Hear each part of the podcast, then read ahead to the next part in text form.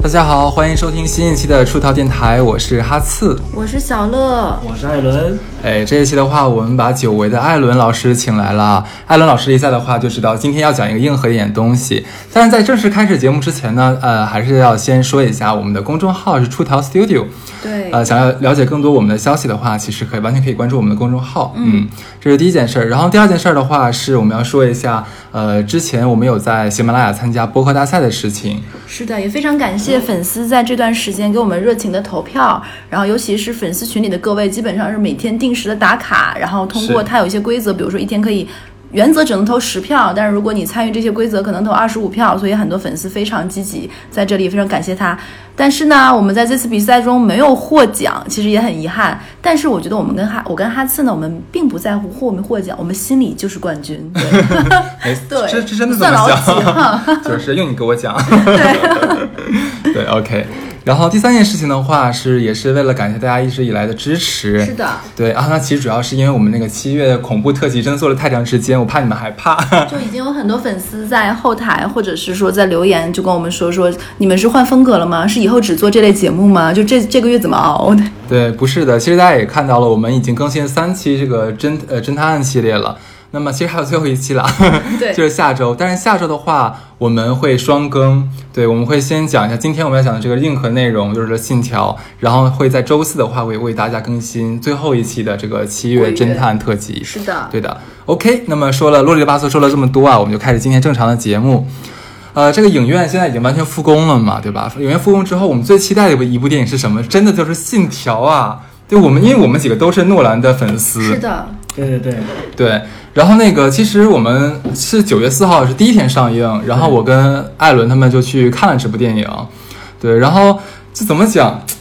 这首先啊，就是我们对于这个诺兰的感觉，就是观众也好，然后大神，这就是影业的人也好，都会觉得说诺兰已经是在他那个领域里面绝对是封神级别的大导演了。我我是很早，我是从那个《记忆碎片》就开始关注他了。然后呢，就是来说一下，就是今天我们讲这个《信条》的话，其实是半影评，然后半感受这样来讲的。对，那我先给大家简单的介绍一下这个电影的基本信息啊。那《信条》的话是由美国华纳电影兄弟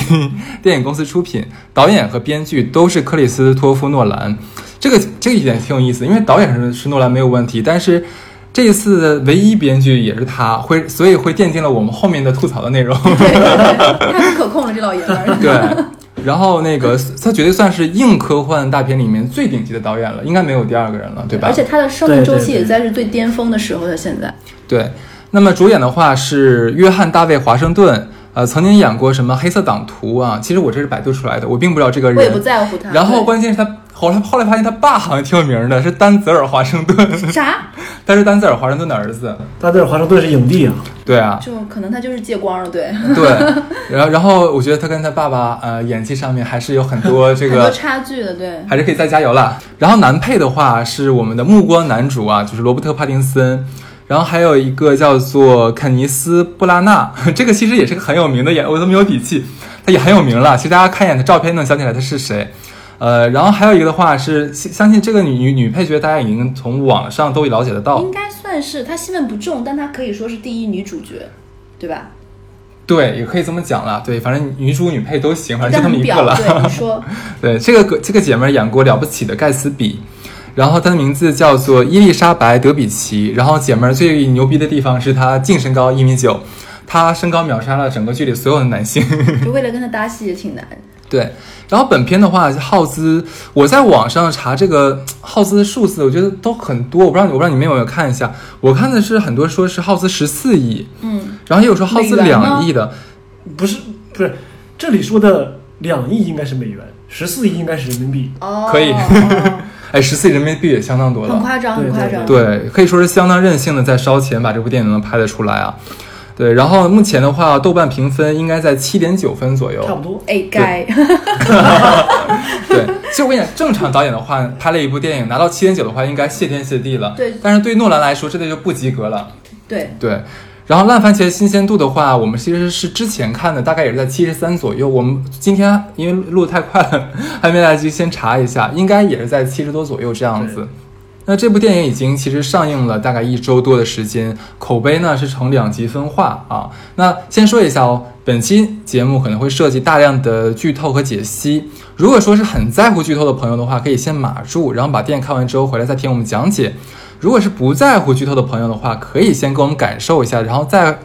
回去看，这样你们可能看得更明白、更透彻一些。但是我说句实话，这部电影的话，剧不剧透，对你们光看完全没有任何我刚呃影才也想响。说这句话，就是你就算知道，因为这个故事线非常的简单，不影响的。对，嗯你听吧，对，听完也看不懂。 对，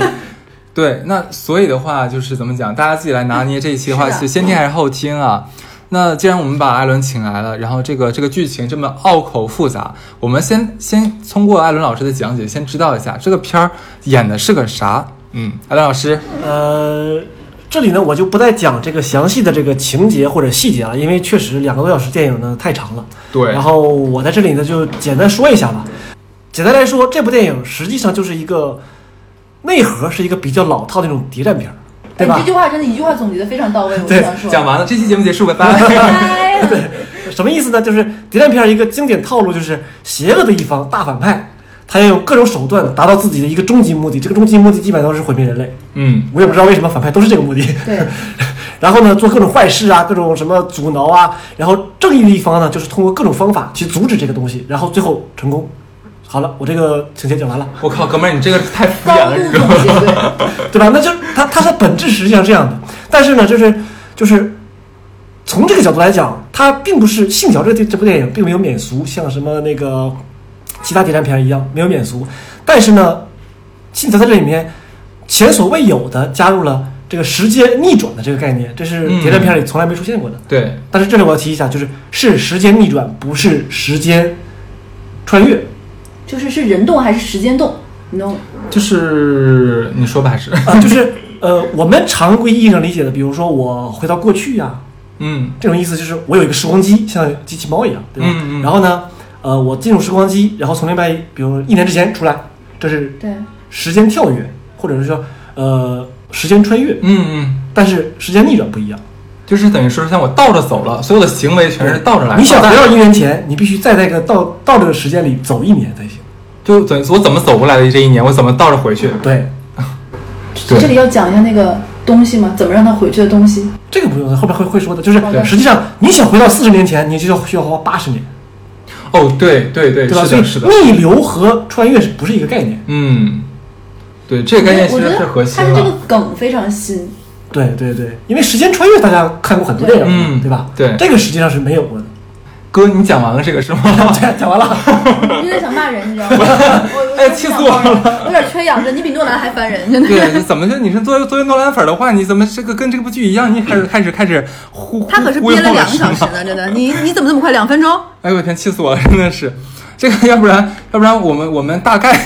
再大概再撸一丰下富一下，丰富一下那啊。我说一下啊，这个片子讲的是什么呢？我觉得谍谍战片，刚才他说了创新的地方，我讲一下谍战片不能免俗的地方。谍战片不能免俗的，一定要有个美女，这是谍战片一定要去。哦对对你说国产的谍战，对零零七啊对国产的谍战片一定要有个美艳的女特务，然后有两副面孔，对不对？然后很很很傲娇。外国的谍战片一定要配零零七旁边要配邦女郎，对不对？对这个也不能免俗。但他的创新是他配了个一米九 的，对不对？我这里我要说一下，啊他这个一米九是有是有需求的，为什么？因为在电影里有一个细节，女主被绑在双手反绑在车后后座座哎门，她必须用脚去够那个前面的按钮，一米开七车做不门到。哦，对， 就是他那二十厘米身高长是为了啥？就为了这个剧情的。就是这么几秒的剧情，这样才合理。对，诺兰是个细节控，我的天我呐！现在就特别想百度一下诺兰是什么星座，你知道吗？就是这个人就是很烦人。这样我们大概大概简单讲一下这个剧情啊。刚才艾文老师就想糊弄你们一下，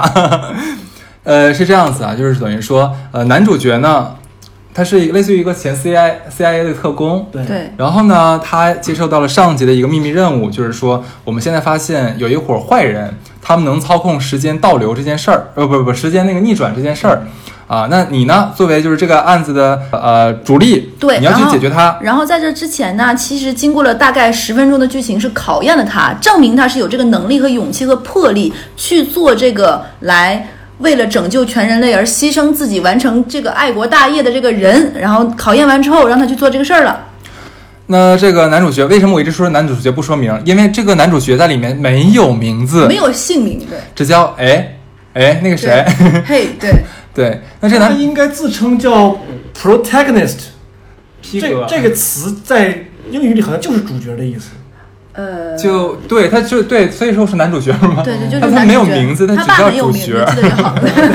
那只叫主角。因为他他们是怎么回事？他们是发现了有一颗子弹，这个子弹居然可以逆转，就是它是个逆子弹，对吧？然后他就通过这个逆子弹去追溯，就是想摸摸寻根摸底，就摸到最后那个大 boss 是谁。他们就先来到了印度，找了一个军火商、军火贩，然后军火贩告诉他，也不是我们那笔那笔弹啊，我早都卖给了这个某一个俄罗斯大鳄了，他才是大 boss。说你去吧。然后呢，说我怎么能去呢？说你先去找一个英国英国老绅士，他教你，他会，他懂。对，他要去英国，然后去问问大哥，大哥呢跟他说， 你呢想想找接近这个大 boss 呀，你不不行，太 low 了，对你得先认识他老婆，让他老婆介绍引荐给然他。后这时候这个男主角非常的有自知之明，说你看我这脸，哪像能吸引得了大佬老婆的这个其实人他？多余说这句话，对就我们们都知瞎呀道，我们看得出来了， 对。然后呢，他就去找这个对一米九的长腿姐，长腿姐是个搞艺术画廊的一个一个对，大鉴姐，赏师，这个这个这个，我们的主角哥呢，就是这个女主角说，那我怎么才能认识你老公呢？他就说，哎呀，我现在跟我老公关系不和呀，我现在跟我老公现在就是闹离婚的，但他不就不跟我离婚，为啥呢？是因为我当时卖给他一幅假 画，你听听这个我这个。特别表表里表气，非常生我气。妈表表表画去，我卖给他假画之后，她还是跟我生气，是啊，就他说觉得我我要的那个卖假画的人有一腿，我们俩没一腿，但是我信他。你说 这对是人话？ 对，然后说那个你要是能帮我把我我老公不仅是现在跟我就是跟我生气啊，然后他还说我要是敢离开他，他就他拿假画告我，因为我卖了假画了对，说你要想让我帮你介绍给我老公的话，你就得把我把他那个假画给我偷出来，让他没有证据。是的，紧接着后面大概有二十到三十分钟的剧情是主角哥去偷画， 这里是个埋伏啊。这个我们女主角其实是个 beach，对是个 beach，后面会给大家讲的啊。然后呢，这个主角哥偷这个偷完画之后呢，呃，这个这个的确是跟这个大 boss 遇上了、啊。他大概这个花两亿美金拍的这个电影，有四亿四亿大概是为了抢这个画，拍画对拍画，我觉得就毫无意义感觉对。然后呢，这个大 boss 就慢慢就开始也是试验他嘛，看你能不能那啥。然后最后就是大 boss 是这样子，他其实是呃也知道了就有逆时间逆转这个这个能嗯力，然后他呢是想发动第三次世界大战，想安定现在就是我们等于说二零二零年这群人。因为未来的人觉得，呃，未来的世界已经被大家人类破坏殆尽了，就是那个环境已不适合人类居住了。那么未来的人想杀掉我们二零二零年代这个这帮人之后，他们回来过接着活，因为我们二零二零年哦环境是 OK 的，对，这就这么这么这么简单纯粹的一个目的，叫毁灭世界，毁灭这个人类，能想得到吗？它这个终极武器呢，它其实是有九个部件零部件儿，因为在未来的那个科学家设计这个弹药的时候，也怕这个弹药这个这武器会落落入坏人手中，就是会乱用嘛，所以他特意拆成九份，然后放在了不同的，其实就现在我们几个核呃有核核的核何大国，核大国，我我知道其实。相信这不凸显艾伦老师来的重要性吗？是给他点是是戏份。对，然后那个我们的大 boss 呢，其实已经集齐八个了，嗯，就差第九个了，就让我们这个男主角去去抢过来这，个戏份似突然觉得跟灭霸似曾相 识。是是有点像的，是有点像都是的。套路嘛，都是套路对。对，然后最终呢，那个我们这个男主角抢到了，然后但是呢，他也是积极的，就几个人他的小 team 嘛，也是也时间倒推回去，然后阻止了这场大战的这个这个发生，然后全剧终 对对，讲的大概就是这么个故事吧。对对，然后其实里这个里面呢，我们作为看这个艾像艾伦片儿，就艾看这个诺兰片儿啊，就最大的一点，我们是特别想看里面的一些物理学尖端的概念和一些最尖端的科学。这部片的话，其实最吸引我们的就是时间倒流，呃，但这个时间就逆转的话。其实里面会有很多有意思的东西，对它里面说什么熵增熵减，熵减引起了时间倒流之类的事情。是的包括我们当时他看的时候，说我其实我不知道熵是什么意思，我说我我是文科生，对，然后就后面还有很多概念，然后让艾伦给我们普及一下。也不能叫普及吧，反正我就是根据我个人在这个就是看这个电影过程中看到的一些这个自己注意到的一些细节吧，或者是一些概念，我来说一下。首先呢，就是非常感谢诺兰这个人，就是经过这个电影，可能更多的人知道什么是熵，这个字儿怎么写，可能都 很多人都不知道，对吧？就是熵这个东西呢，实际上是呃，英文叫 entropy，它实际上是热力学的一个物理的一个一个概念。热力学定律呢，一共有四条，从零到三，我也不知道怎么命名， 因为牛顿是三定律是一二三，它四定律是从零到三，零是什么呀？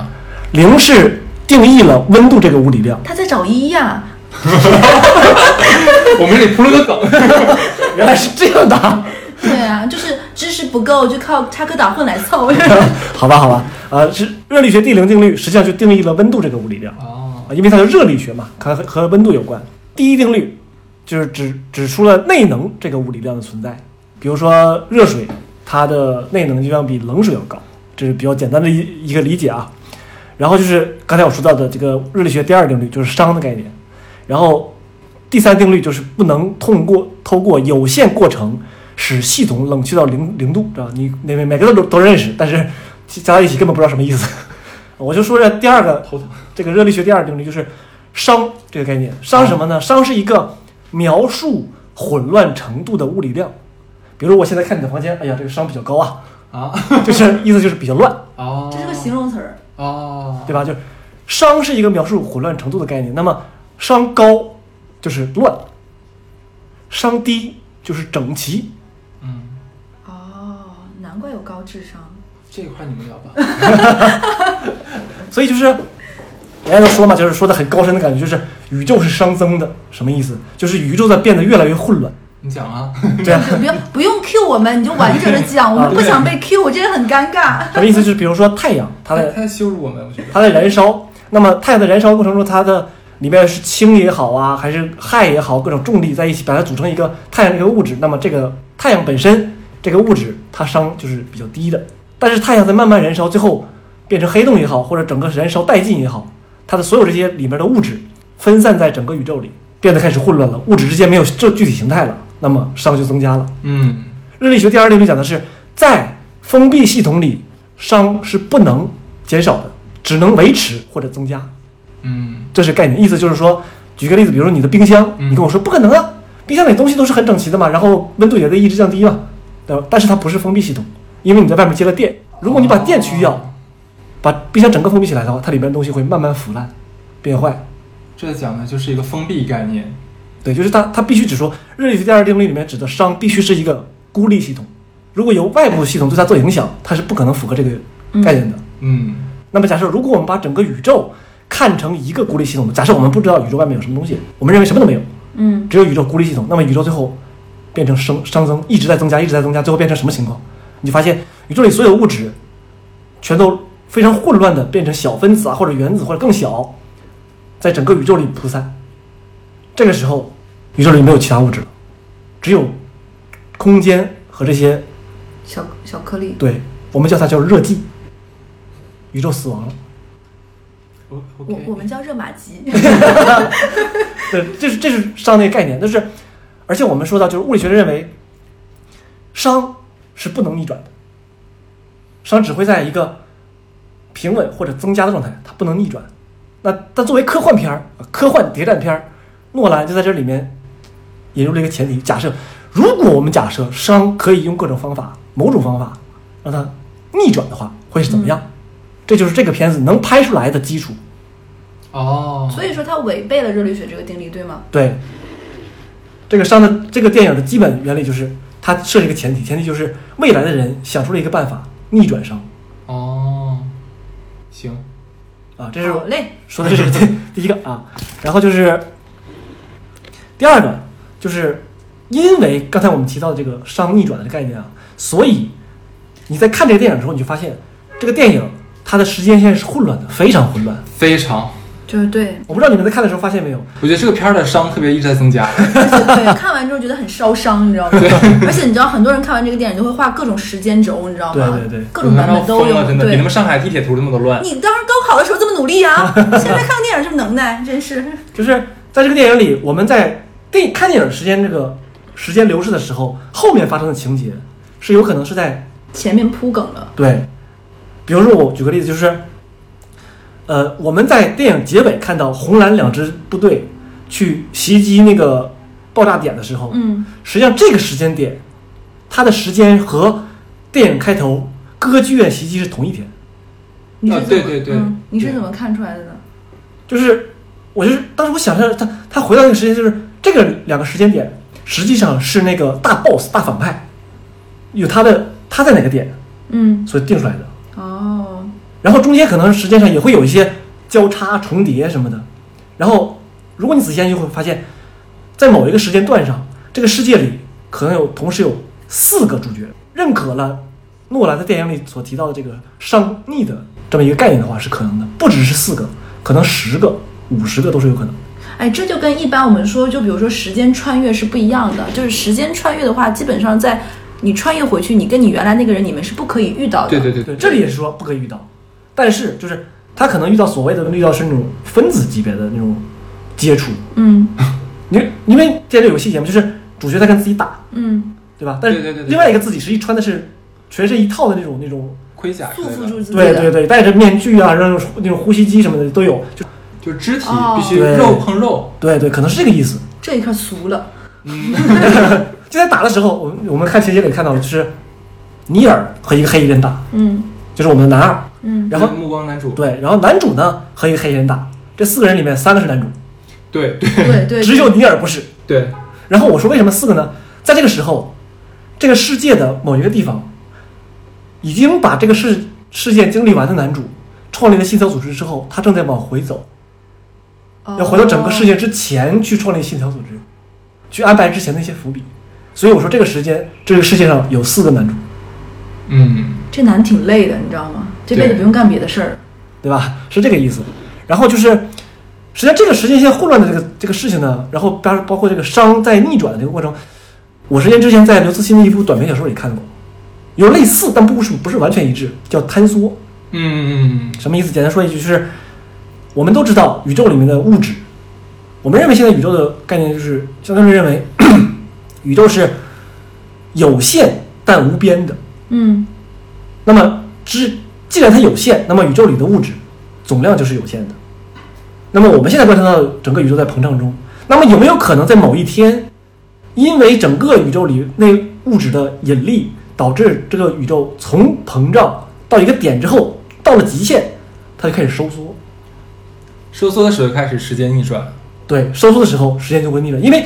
在我们认知里，时间是一个，在我们默认的认知里，时间是一个物理常量，对它会一直一直往前走。它有一个方向性，不受往任何前影响。嗯但实际上，在宇宙里，物质、能量、时间是互相都是有关系的。对，如果整个宇宙在坍缩的话，那么物质、能量和时间都会往回走，嗯就等于体积由大变小，那么时间也由长变短，呃也不是变短吧，就是就倒着来嘛，就是对对，嗯往倒回着走来，嗯倒着来，是这个意思。商逆是一个道理。对，所以就是，呃，当然里面说些更多其他事，比如说，呃，正世界刚才提到正世界和逆世界的互相干扰，嗯对吧？再一个就是，比如说他们新增那个什么所谓的时间前行战术，这个我概念可以这个我当讲然一没下听明白是什么意思，什么叫前行战术？前行战术指的就是我们简单来讲，说就很高大上，实际就是两翼夹击。你再再说的低低端一点呗，就是比如说，说人话好嗯吗？两支部队在对抗的时候，你可以让自己的部队左右两侧分开，嗯然后从两侧夹击敌人，嗯这就是所谓的前行，像钳子一样嘛，嗯前行战术。那么实践上的前行战术是什么意思？就是我在正时间的时候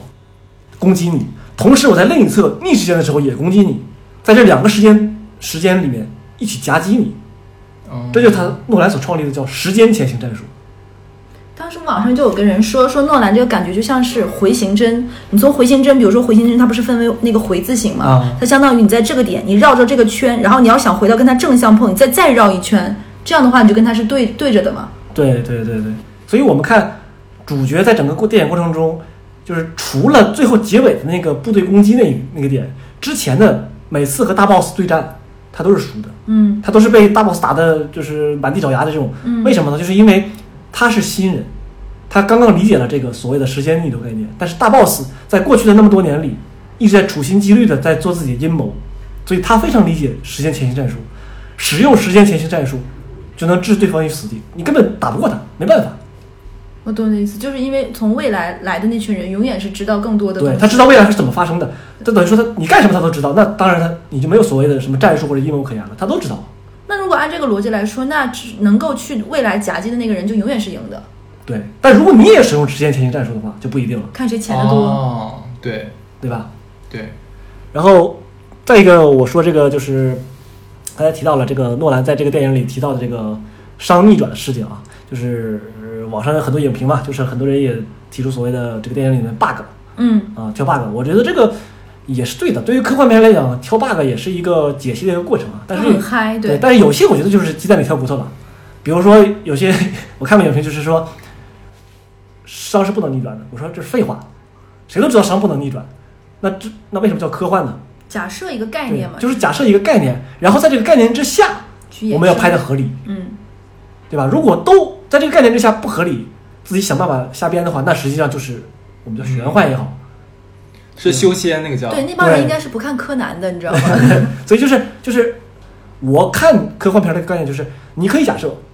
你可以推翻现有的物理概念，这都没问题，但是你要自洽，完整的嗯是它是一个，对吧？你要合理之后让我觉得，哦，对，如果是这样的话，那么后面这些都是合理的，也必然是会是会是这样，那我觉得啊、没问题。也能接受。嗯对啊吧？？就比如说电影里面那些细节，就是说，子弹，逆世界子弹是从枪弹孔里回到枪里的，嗯，对吧？这是一个。再一个呢，就是那个细节，就是水坑里面先有波纹，然后脚才落进去，对，嗯，对吧？再一个就是车子燃烧，因为伤的逆转，所以热力学也逆转，所以就是车子燃烧会把主角在车子车里冻死，对，正常应该是很热嘛热，但是烧死很冷。，冻死，对吧？但也就是因为这个，主角才获救。如果烧的话，估计没办法没法救。嗯，对吧？但是我我看就是他诺兰在这部片子里并没有完全构建一个逆世界。举个例子，就是主角在车子翻倒之后被困在车里，然后被反派点火烧死。那火焰如果是逆世界的话，应该是从很大大，对对对到很变中变小，最后消失。对是的，但实际上你看电影里是这样的，对对对对，对吧？也是我们正世界的情况这是也烧起来 bug 了，对吧？实际上这个这方面的 bug 是非常很多的，对，就这些小细节都是这样。但是你又想，他也没办法，因为没有办法能够这么完整的对，如果你全逆的话，这个就咋拍呢？对吧？不自洽了，发现了吗？是不是桑蛮？这完全就是诺兰粉在给自己找借口，你知道吗？我们已经憋得够呛了，真的。对，然后我们之前看的那个可笑的细节是，在密世界里人们怎么上厕所啊，是屎从坑里往回吗？对吧？厕所你没有看在逆世界的人不吃东西的吗？全在吐是吗？对，对，然后最后一个点呢，就是这个点，我说实话，我自己理解也不是很深刻啊。但是电影里一边提一直提到一个观点，就是那个南尔尼尔说的，对， 对吧？他一直说的就是发生的已经发生了，就这句话实际上怎么理解？在我看来，就是有点哲学上的味道了。嗯，对吧？因为时间逆转也好，或者熵逆转也好，对于这些东西，对于人类大脑来讲，它非常反直觉。你的直觉时间是不可能逆转的，对是的，的，所以你做事情的时候也是按照这个线性在往对。前。所以主角当第一次知道时间逆转的时候，他在逆世界里面，实际他做事情非常就是别扭。对对别扭，因为他他大脑不是这样设计的，人不是这样设计的大脑，对吧？所以这些东西是非常反直觉的。比如说我们说的大名鼎鼎的这个量子力学，它里边的那些概念，很多概念都是非常反人类的、反直觉的。比如说一个粒子可以同时在 A 点和 B 点，你认为这是不可能的？什么东西是同时在 A 和 B？小学数学题啊，就是 A 点 B 点两个人中间一只狗来回跑啊，进水哦这里管说的是 A 点 B 点是一个人，同时在一个点，为什么？双胞胎。 那不还是两个吗？言一言月吗？ 我我是一个双胞胎， 那就是 A 点有你，同时 B 点也有你，就是说这个同时你在 A 和 B，行，你在 A 和 B 的 并不是实际存在，只是一个概率，那也行。对吧？就是这个东西你觉得不可能嘛，这是反直觉嘛，对吧？但事实上就是这样的，哎这有验证过吗？这咋有验实证验有验证过，哦，天哪！这要怎么做实验验证呢？就是具体是怎么做的我忘了，但是事实上是真验证过，因为如果没法验证的话，那量子力学只是哎个理论啊，。这个就有点像诺兰的上一部电影，他说验证的这个事情，你不觉得吗？在五维空间里，就有可能你同时出现在两个点嘛？对，因为五维空间里时间是一个轴，对，嗯，你是可以来回走的。所以说你可以这个人同时出现在两个时间里，行，对，然两个后地点里。就是 就是我刚刚说的就是反直觉，时间物理学里很多东西都是反直觉的。然后再说回这个这个发生的已经发生这个事情啊，就是说尼尔第一次在电影里跟主角说这个事情的时候，我就注意到一个小细节，主角马上反问尼尔说：“那么有没有 free will？” 自由意志。对，所以我看到这儿的时候啊，我觉得诺兰他可能还是个哲学家。你得把这个给讲清楚这一块儿。这儿很有 QQ 说说的感觉。对，就是实际上哲学里有有一个有一个分支也好，或者有一个部门部分也好，就是在探讨这个 free will 自由意志和宿和宿命论的区别，嗯对吧？我这个结合电影来说一下，就是一个比较细节的地方。观众第一次接触逆转，就是接触那个十逆转门的时候，嗯诺兰通过演员告诉大家说，如果你在红房子里，中间隔一个玻璃嘛，你可以看到对方的蓝房子，然后那边是门嘛。如果你在红房子里想要进入那个门的时候，进入不能随时进，不是想进就进，你必须看到对面蓝房子自己在向门走的时候，你才能往那边走。嗯他进去的同时，你才能进去。嗯，嗯，一脸迷惑，我忘了这块儿了已经。是这是个细节是有的，就确是实那有个女的讲给他怎么通过那个门的时候，对，告诉你进入那个门的时候，必须对面看到你自己进去的时候，你才能一起进去。行，为什么呢？因为那个门是旋转的嘛，你必须有进才有出。么？哦，你没看到一个门只有进不能出的吧？如果你这边进去，那边没出来，那么你去哪儿了？所以这里说到的是，你要通过旋转门去逆转时间的话，不能随时进，不能随意进，想进就进，必须对面有自己的时候，你才能一起进去。有进才有出嘛，对吧？那这是这时候我就涉及到一个一个观念了，就是如果有人违反了这个原则怎么办？消失了吗？他就我就是要进，我就是看对方没有的时候，没有自己的时候，我硬要进。对啊，实际上，宇宙或者冥冥之中或者物理学定义会告诉你，你进不去。你想尽任何办法，我觉得你都进不去，会有各种意外、各种原因、各种其他事情导致你进不去。我这边我这边来用言简意赅的语言解释一下啊， 我觉得加拿大应该已经听懵了。刚才其实艾伦说的这个，呃，历史什么历史发生的就已经发生了对，其实就是我们说的这个历史是已经确定的了不，可改变。是不可改变的，也就是咱们说的宿命论，就咱们这辈子是什么样的，其实已经早就已经冥冥中已经注定好了。刚才艾伦又提了一点，就是主角反问说：“那人没有自由意志吗？”那自由意志就是类似于我们说的“人定胜天”啊，我们是不是可以靠自己的努力，靠自己的一些呃拼搏来改变我未来的哪某一个路线或者这个踪迹，对不对？这就是一个悖论，到底哪一个才是正确的？当然，电影里面其实给了我们一个，就是等于说一个确定答案，就是说，呃，历史就是发生了，就是就是发生了，也就是说，我们的命是确定的。就哪怕说主角想在某一刻穿越回去，呃，不是穿越，就是逆转回去的话，他其实这个也是冥冥中早已注定的，你就是要在这一点穿越回去，是这个意思，对吧？对，然后比如说，呃，在结尾的时候啊，在整个电影结尾的时候，诺兰才通过这个情节告诉观众说，实际上信条组织就是男主自己创立的。对，他是在整经历了整个事情之后，他发现了这些事情之后，他发现我要创立信条组织，然后回逆转回到过去，然后再去为之前的自己做各种各样的伏笔啊安排。比如说我们在电影里提到那个印度那个军火商 Priya 那个女的，再比如说南尔尼尔，实际上都是之前信条组织安排好的，然后给过去的自己安排好这些之后，才能让自己去经历这些。对吧？然后再这样像一个时间上的圆环一样，这样一直嗯圆，一直这样走下去，嗯，引导主角完成这个任务。完成这任务之后，再明白这一切，再去创立信条组织，再回到过去，嗯，对吧？这一系列事情到底谁是因，谁是果？这个时候你可能就搞不清楚了。因就是果，果就是因。，对，好了，这变成了佛学。 对吧？就所以我说这里可能诺兰是个哲学家，对吧？就是说的更简单，就是我们很多影评也提到祖父悖论，嗯，祖父悖论，嗯，你用时光机回到过去杀了你的祖父，那么就不会有你的父亲，那么也就不会有你。如果没有你，你就没办法用时光机回到过去杀了你的祖父，那么有你的祖父了，就有你的父亲，就有你。循环往复，循环往复，你就发现这东西怎么怎么想也想不明白。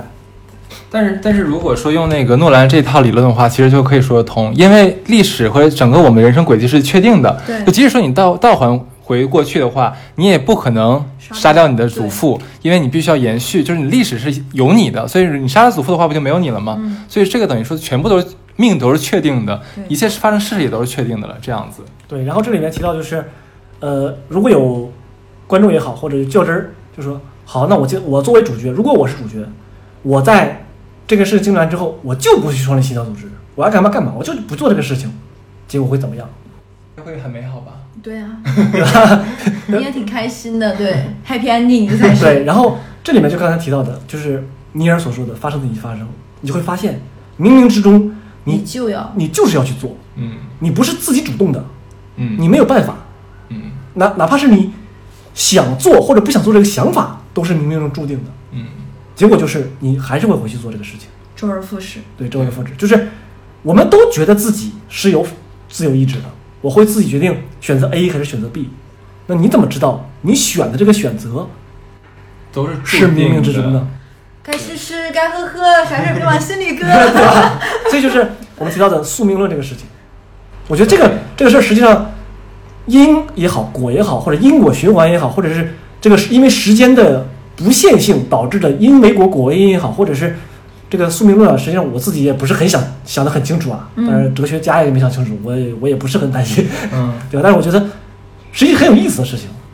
那你那像作为一个骨灰级的诺兰粉，你你看完这部剧的话，你的感受是什么？你对这部剧的评价对，？我们客观评价一下呃个人谈感要受，客观哦。咬牙切齿 的。呃，实际上是这样，就是如果说我整体对这个电影做评价的话啊，呃，我觉得它的水平应该是不差的，它的水平应该我觉得和《盗梦空间》是差不多的。但是我个人认为，呃，如果和诺兰自己比的话，那么《星际穿越》还是第一的，对吧？然后呢，就是呃，《盗梦空间》和《信条》，它的这个整体这个水平也好，创意也好，呃，拍摄手法也好，或者是对整个这个这个情节细节的掌握也好，还有包括这个电影中的那些大场景啊，比如说诺兰真的炸了一架飞机， 那是真的吗？不是做的吗？是真的，哎呀，我估计五千万买了台飞买了台飞机吧。因为真爽，他们的团队是这样想的，就是在做这个事拍这个这个情节之前，呃，团队呢想了也算了一下，如果用电脑来做这个场景，更贵。对，真的 是更贵，要逼真肯定更贵。对，所以他呢就买了一辆二手飞机哦，啊、呃真然后讲究，嗯，然后把它炸掉嘛，然后省钱，同时呢， 诺兰还把飞机的引擎拆下来卖了，还赚了一笔。挺会过日子的。就像《星际穿越》里，就是诺兰跟人借了借了一片玉米地嘛，嗯，然后那片玉米地 最后，收成好了，对呀、因为真他的假的 呀？是真的，就是在《星际穿越》这部电影拍的时候，不是有很大片对对玉米对地对嘛？对，他实际上在中间拍的时候，只是一些比如车在玉米地里开过去啊，或者烧了一小部分啊，并没有完全用掉。最后用完之后，诺兰还把这个玉米地卖掉了，还小赚了一笔。我其实本来想说，我觉得看完诺兰的电影，我觉得他是一个悲悲剧的人物，就是他是一个非常悲观的人，有点悲伤的人。但听完艾伦老师说完这句话，我想收回来。他还是个会计，对他这个，对他可能还来炒股，对， 对对对。所以就是我我总体来讲是，我认为《信条》这部电影并没有网上所说的那那些人所说的那么不堪，嗯或者是大失水准。嗯我认为他的水准还是和呃诺兰一贯的水准的，但是我不能期望诺兰说每一部电影都比前一部好，这个可能也不现实。对对吧？他并没有呃低于自己的平均水平，我觉得这就、嗯我觉得够了。而且他给我们那些新颖的想法或者是思考，我觉得也挺好。之前没人想过时间逆流，对，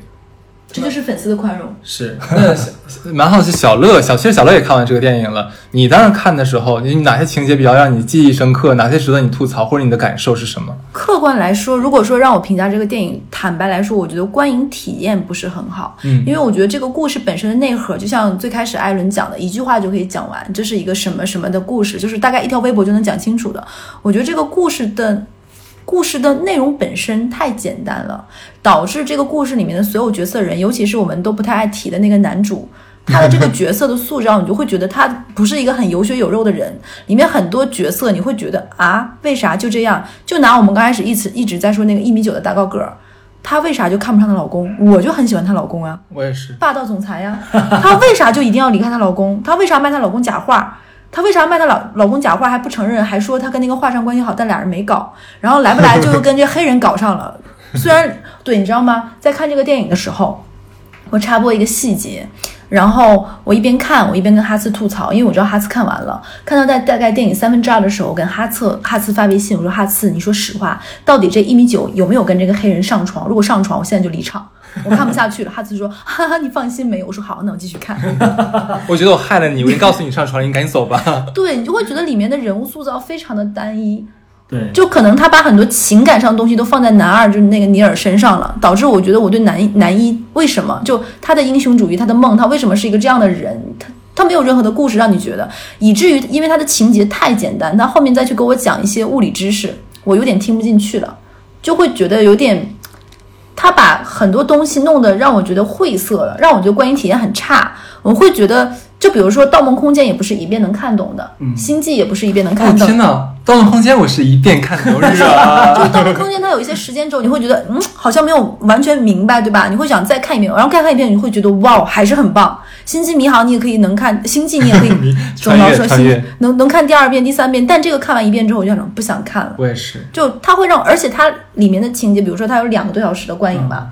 你不知道它的那个点就会让你燃掉。就比如说一个故事有开头、有高潮、有结尾，到底这个电影的高潮在哪里？对，是最后的打斗吗？那嗯段枪战吗？我觉得不是，是中间那段就炸飞机是炸飞机吗？是不是？是他为了跟那个女的见面之后在餐厅里的打斗吗？都不是，你根本找不到这个电影的高潮在电那里。我没有跟主角有同呼吸、共共命运的这个感觉，也没有那种主旋律那种英雄大片说哇拯救世界，上松了一口气，我也没有。好像这个电影就在最后那五分钟，男二和男一之间的对话，那你会有一种哇恍然大悟，大悟原来这男二就是那个谁谁谁，有一丝他俩才丝是 CP，对，有一丝有一丝这种真情流露的这个情绪，你才会觉得有有一点点那个感觉的那个情绪在。整个剧情你你关我鸟事啊，炸就炸呗，能怎么地？你就会觉得完全串不起来一条线，所以我会觉得，如果对于硬科幻影迷来说，它构造了一个很棒的一个物理世界，让你有了这样的一个假想，那我觉得它不值得拍两个半小时。嗯，我觉得可能就是有一个封神级别的导演的任性成分在里面。对任性我是同意的。对，就就是是诺兰可能给我的感觉，看这部电影就是诺兰就是我想咋地咋地。对我就放飞自我，我就想实现我自己心中的想法，然后你爱看不看，票房怎么样我不关心，是的，这就是我的目的。如果你认同我，你是我同道中人，你就会觉得好；如果你不是，你批评我，我可能也不在乎。好在我看电影的电影票是艾伦买的，我没花钱。就是我会有一种感觉，就是到了这种大师级的导演，他身边的人，他的团队也好，他的制片也好，可能都不太好去就是榨汁他，说你这个不行，你这个不咋地，你这个剪辑，要不然重新回炉再剪一遍，你知道吧？我相信这个电影的很多内容，如果他再换一种剪辑手法，更商业一点，可能好看程度会更高。但是我觉得这个就会让我觉得很，他跟他的时间轴一样混乱。 我想问一下，就是其实我们也听得出来，小乐 其实对里面的那个爱情戏， 很想吐槽，对，对，因为当时我是跟艾伦和皮子，皮子是艾伦的对象嘛，然 后看看完之后，啊，呃，皮子问我说：“哎，这是一部爱情片吧？” 我说：“对啊，没错，我也是看的是爱情片而这且个是剧很不情。入流的那种，”对，是，你能不能给大家讲？你说这里实际上我可能要就是说一下我对硬核科幻的理解。嗯，实际上从刘慈欣也好，嗯或者是之前的那些硬科幻大师也好，或者到诺兰也好，你就会发现，在他们的作品里，爱情从来都不是主流，哎，你们有感情从来都不是。你有没嗯有看过诺兰很早很早就是刚成名的一部电影？他讲的是一个小偷的，我忘了名字了，后面我可以补一下。嗯，我觉得爱情可以不是这个电影的主流，但如果爱情存在一个电影里面，它很做的很很重要是推波助澜的嗯，包括情感为什么这么做，有有就是所谓的因和果嘛。但我觉得这个电影里面的情感互动还不如没有，它他们推动可不能了剧情。这些人这些大师可能理解不了那么深刻的爱情。对，就比如说最近大家网友都在吐槽，就是那个许许许鞍华，他不是拍了那个《地狱第一炉香》嘛，就是那个张爱玲的那个小说，就有人说，说是像许鞍华这种自律要强，把爱情不放在身边的这种人，他是不理解张爱玲这种人的，就可能就像诺兰，他是不理解啥是爱情的。对他可能只理解这个宇宙、这个世界，然后呃，客观是什么样存在的，他理解不了内心的这种深刻的感情也好，所以他拍不了爱情戏，或者他的爱情戏或者感情戏总让你觉得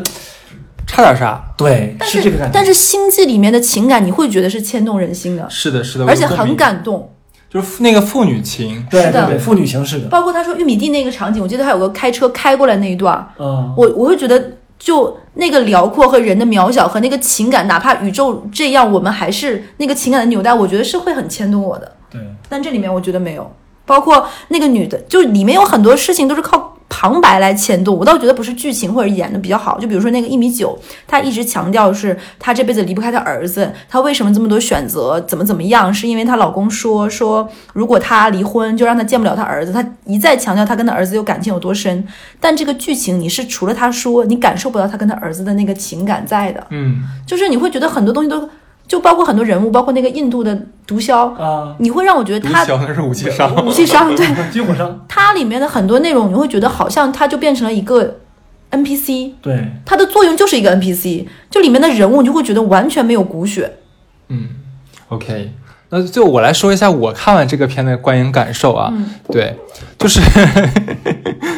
就其实听了一下，刚才艾伦是还是对这个片就是还是赞赏的，很给晚尊，我觉得。很 给晚尊是吧？然后小乐的话，其实还是有一些就是无法共情这个是这个的评价。其实我是我我的话，最直接的一个感受就是挺失望的，因为我看这部片的之之前，我对艾伦的不不不不，我对诺兰的电影抱的期望太高了。是的，因为他的那个《星际穿越》在我的脑海中是神，是不可能有人超越的那部作品。所以说，既然是他来拍的话，我觉得应该可能比那个还要更高级才对。对你像，嗯，怎么讲？就喜欢这部电影的人会说，呃。呃，不喜欢看这部电影的人，一定是因为这个这个太难懂了，你们自己看不明白，所以说不好看。但这就是牛逼的地方。但是其实我不这么认为，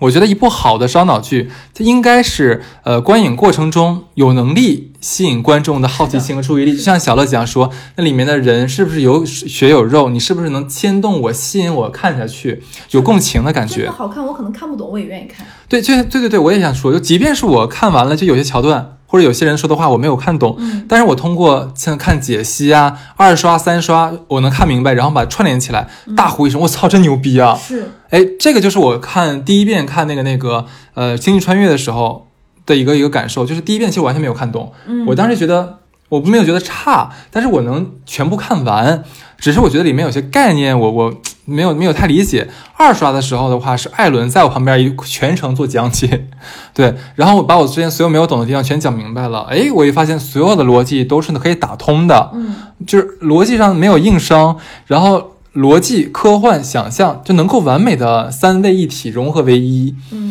就呈现给大家是非常了不起的世界观的高度还有故事。但是我们在看《信条》的时候就，怎么讲？就我在电影院已经坐立难安了。我看到三分之一的时候，我基本上我就有点想离场，但那个票是他买的，我又不太好意思。加一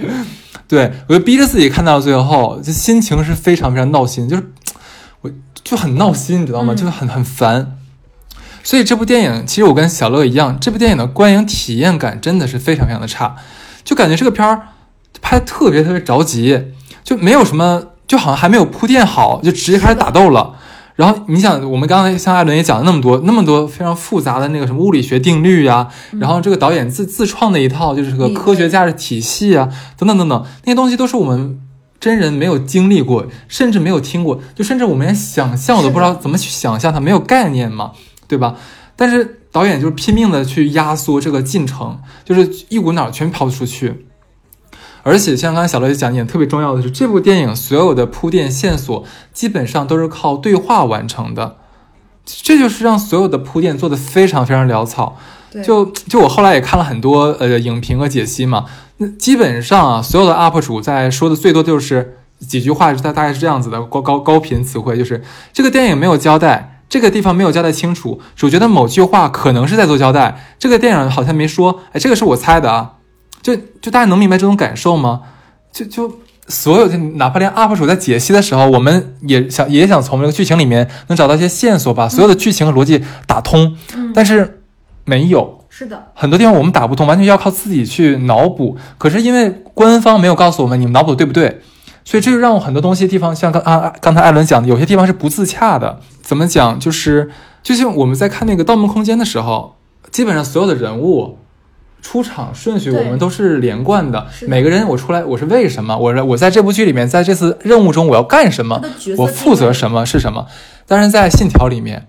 冷不丁等出来个人，你是谁？你跟主角啥关系？你要干嘛？对，没有交代清楚，就尤其最后后半场的时候，有一有好个几个梗啊军人，有军队军人说，那个军人是海扁侠，你们看出来了吗？没啊是海扁侠的男主角，没看出来吧？大胡子那个没看出来，没有，海扁王，然后他出来灯灯出来了，然后就要救什么那个女女大长腿怎么着，然后我寻思这是谁呀、其实好像也没说什么说说什么什么小队的，我嗯说小队是啥呀？对呀、啊什么都没说。对，就是所以就感觉说这里很多人的出现就是莫名其妙。嗯，他可能感自己受不好呀他。自己也知道，可就能有是这些这内容那不哈是斯很这时候讲稿子，我插一句，就我就想想说关于体验这件事情，就是有的电影你看不懂，就比如说我上大学的时候第一次看《穆赫兰道》，啊，我没有看懂，我也没有，但我会被这个电影的情绪，包括它里面的这种这种这种人物设置，包括它这个梦境和真实之间的这个交互，会让我觉得我会随着这个电影里面恐惧的地方恐惧，痛苦的时候痛苦，包括对这个结尾的期待，你会有这种感觉。像你刚才讲那《穆赫兰道》的话，我也是看了两遍。第一遍我完全没看明白讲的是啥，因为我看了解析之后发现原来是场梦。我我可以一会儿回想一下，我操，那真的是就是真的很像我们做的梦里面的那种非常混乱，但是又跟对现实有连结的那种感觉。你会让人觉得哇，太他妈爽了！就是我要说这个诺兰这部电影里面的几个低级的硬伤，因为我觉得在诺兰电影里面是我我对他非常严格，我是觉得不允许他出现的，但他居然出现了啊！就第一块是电影刚开始，就是我们的黑人男主呢从风车里面走出来，就偷了件那个嘖工人的马甲，混入到一群工人当中，上了船。下船之后呢，哎，正好旁边一个人呢开开车门下车了，男主角直接就他一下来嘛，他直他就直接上车把车开走了。我当时一脸问号，就那个司机开车门之后不知道关车门吗？然后你你刚刚离开那个你的车，你听不见后面有人上了你的车吗？就一眼没看就走了。大哥就直接偷了辆车就就开开开开进城了，然后开进城了之后呢，就去找那个研究所，在堂而皇之地在办公室区撬门，我就真的很无语。然后还有那个呃上级，他的上级交代给男主拯救世界任务的时候，给了他两条线索，一个是信条，就说你是信条组织的；一个是一个十指交叉的手势，说这个就是呃信条组织的手势。然后完了之后的话，这个片儿里面基本也就出现了一两次这个手势，然后还是就非常非常起不到任何推波助澜，对就非常随意摆了一下就完事儿了。那我在想，我当时看就是你这上级交代给这个任务的时候，你像我们经常说，假如像什么呢？央视出新闻，字儿越少，事儿越大。对我当时想，哎，是不是同理可证？那是不是我交代任务这个时间时间线索越少的话，说明这东西在后面起到的嗯作用越大呢？结果没有，只是起到了一个告知义务而已。对，我他妈，我他我看到最后我都要疯掉了。那你那你何必搞这个故弄玄虚呢？就很不能理解。还有就像小罗刚才讲那个，里面有个印度大姐，就是那个军火商啊，我完全不知道它存在的意义是什么。这个就是一个很微弱的 NPC 的功能，但是这个功能的话，其实完全可以通过什么像目光男主啊，甚至其他任何一个，哪怕你说那个上级打个电话，我告诉你下一步干嘛都可以。你真的没有必要就是设立这么个角色。对，然后另外前半还有那个前半程，我们刚才讲了，用特别特别长的时间来讲偷画。偷画的目的是为了让女主角带着男主角去认识她老公。就我真心不知道为什么就这么简单的剧情要铺垫个十几十分钟，就真的很没有必要。就就怎么讲，就你是不是可以处理的更好一点？是的，你可以要么你压缩时间，要不然的话，你可能用，假如说是呃，其他一种我们看起来更恰当的方式，听起来好像更符合逻辑的东哦我当西时都。生气了，你他妈要拯救世界，你这玩意儿偷画，你当回事儿吗？这 不是？哎，对啊，就这个，你想这个电影的主线是拯救世界，是对啊避免第三次世界大战的发生。急吗？然后呢，男主是为了女主的婚姻和抚养权问题，就不顾一切妄肆意妄为。就我真的很不能理解，就是中间这个电影中间，就是男的为了救女的和他儿子，就无数次就是怎么讲，就打乱任务进程，然后乱搞。没把咱们当命，就没想救咱 们。你知道我们艾伦花票钱也挺贵的，你知道吗？我看的可是 IMAX。可不咋的。这里我解释一下，就是呃，刚才哈茨说的几个点啊，一个点就是呃，我觉得呃，刚才他提到的偷画这个事儿，实际上我们仔细想，他真的不是为了偷画，因为那个存画的地方有旋转门，他要在那里遇到两个自己，啊，这就是宿命了。对吧？后面都是伏笔，如果他不在这儿遇到的话，这个就没法演嘛。就我的意思是说，完完全没有问题，但但是感觉就是说，这个铺梗这个这个铺梗是是就感觉很没有必要，或者说你没有必要用这么大篇篇不幅。高级，我觉得。对，就是没有高级感嗯。如果你在什么李李狗蛋儿、王二狗那个电影里面 的话，我完全可以觉得你非常高级，你能拍出这样的很厉 害。就很可是这是诺兰，不巧妙。对我为什么就是对诺兰有这样的一个一个高要求啊？啊，爱之深责之切， 呃哎对，你想回想一下艾伦，不不艾，没总想说艾伦，诺兰在二十多年前，他刚刚初出茅庐啊，就没有多少导演经验的时候，就拍了《记忆碎片》那么那么优秀的电影。你再看今天的他，德高望重，已经是封神了，对吧？然后出品方因为他之前的几部成功的作品，就是这次让他你随便烧钱，嗯嗯你愿意咋拍咋拍，我不管你，没有给你任何的拦截和阻碍。结果呢，电影拍成了这个样子，我真的觉得很不应该，也觉得很失望。就像艾伦觉得那个是在他正常水准里面，但是我恰恰觉得这大跌他的水准。是的这《家里关系讲》里面很多不应该的情节，或者说一些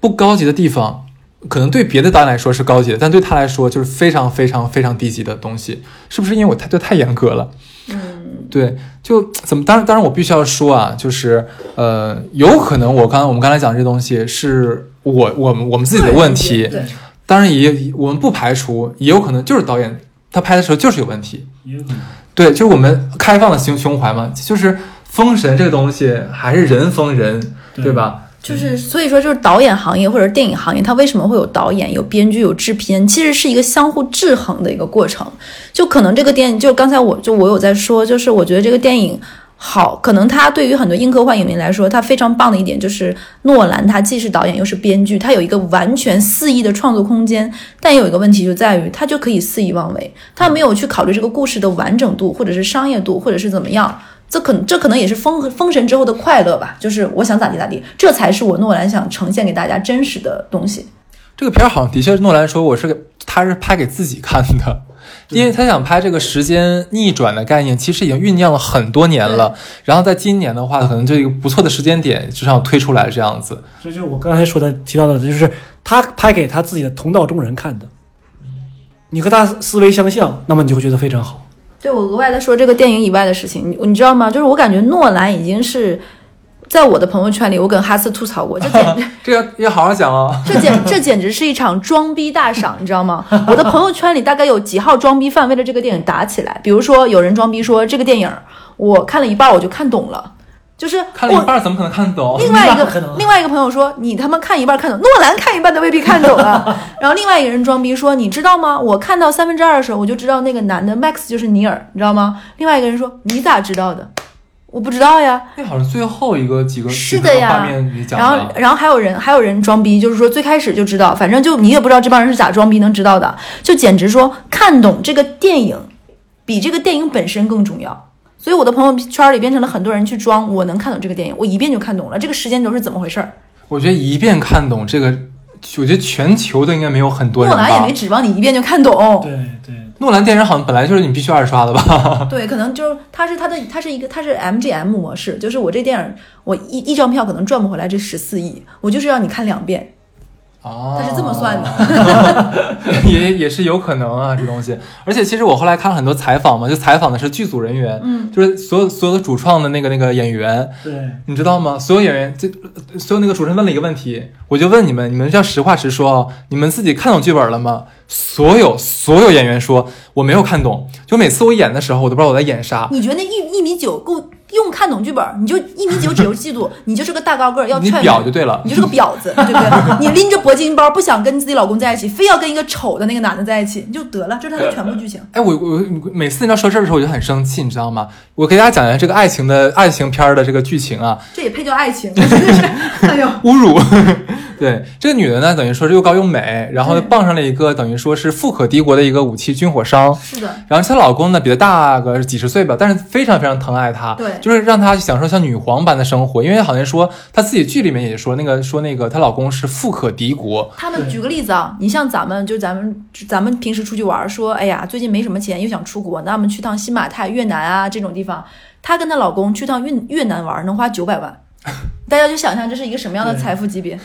我 对，看她着就九生九百万气是有画在里面吧？不是就是单就是独就九百万是去吗？玩儿，对。你看，大家，我在做节目的时候，我也没看明白这一块儿。 对，就我，但我真想象不到去越南如何花九百万，我是想象不先到。买条船呗。对，自己开过 去，对，带着几艘船的仆人，大概如此吧。对，反正就反正就是怎么感觉都是老公爱她爱的不行。是啊的，然后然后呢，她因为是卖画的，她卖给她老公一幅假画，那假画正好也是九百万。然后她老公知道了之后，那肯定很生气嘛，但是也没有说多责备她。然后她就觉 得说，哼，我要离开你，然后说你，我觉得你这样对我不好，然后然后我要离婚。然后她老公不想不想让她离婚，不想离开她嘛，就说那你要离婚的话，那我就不让你看孩子喽。然后然后我可能还会告你哦，你卖我假话。然后她就把她老公恨得要死要死的，你他妈要不要个逼脸啊？对呀、我也想这么 说。你作奸犯科的好不啦？是呀、你跟那个卖画的人，你为啥能像？你是个专专业鉴赏画的人，你自己说，因为太信任这个卖假画的人了。你跟那男的啥 事儿？就这整个剧情，大概这女的已经瞎胡搞好几回了，真的是。对对对，就所以嘛，反正这个爱情这个桥段让我真的是非常狗血，非常恶心。哎，我觉得这个也大失水准，我跟你讲，不然怎么拍了这么恶心的一个一个爱情桥段？对，然后我们接着说回来，反正现在什么一米九呀，什么帕丁森的，啊包括主角说，其实我也不知道我在演什么啦。就每天我们上片场的时候，我先看一眼剧本，然后我觉得我好像看懂了吧，然后刚开机的时候我立刻说等一下，那个导演这个剧情是不是要讲这个这个意思？ 就每一个就每次拍的时候都要确定一次，我是不是理解错了？你说有没有可能，就是因为这帮人没有吃透自己角色，除了尼尔那个角色，其他的人都没有什么情感，演起来都是死个钉的，可能就是这个原因，他不懂自己在演啥。哎，我跟你讲，像刚才他说的，我觉得很有道理。就是这个片儿，好像很多人在做影评的都反馈说，像刚才艾伦讲说，觉得《信条》跟《盗梦空间》可以划等号，大概是那个档次的。其实我觉得它不如《盗梦空间》有一个点是什么？《盗梦空间》里面所有的人物能让我们融入的进去，哦包括小李子跟那个呃那个那个他老婆那个爱情，对，哎，我们是很动容的。就他老婆从窗口跟他说，然后跳下去那一幕，我真的是已经心都揪在那里了。包我括当他时两个在那里孩子就一直没有转过来是的头，还有就是他那一直想回家那种被流放的那种心太情，痛苦了。我当时看的时候，我心都揪了，你知道吗？然后看这个片儿的时候，我觉得那个女女主角好像是个可怜的，呃，不是婊子，就是很可怜的人嘛。 但是我觉得你就是很婊啊，你哪里也值得可怜。然后你男主角他是什么拯救扛起了拯救世界大旗，你没扛起来好吗？你没有看见，你是在为那什么抚养权什么的。对啊，就是而且就是整个里面所有的人物没有让我有代入感对，，是的，我没有办法跟他们的心境，跟着他们的就那种决心啊，牵动不了你的心。完全不行，我我嗯引起不了共鸣，这个让我太可怕的一点了。我觉得这个这是拍摄的失败的一一点，就是你融入不进去。我觉得我一直在场外， 场外 NPC 的感觉。就总之这个片儿，当然像艾伦刚才讲的，就是如果说你从单独从这个概念角度还有拍摄手法的角度的话，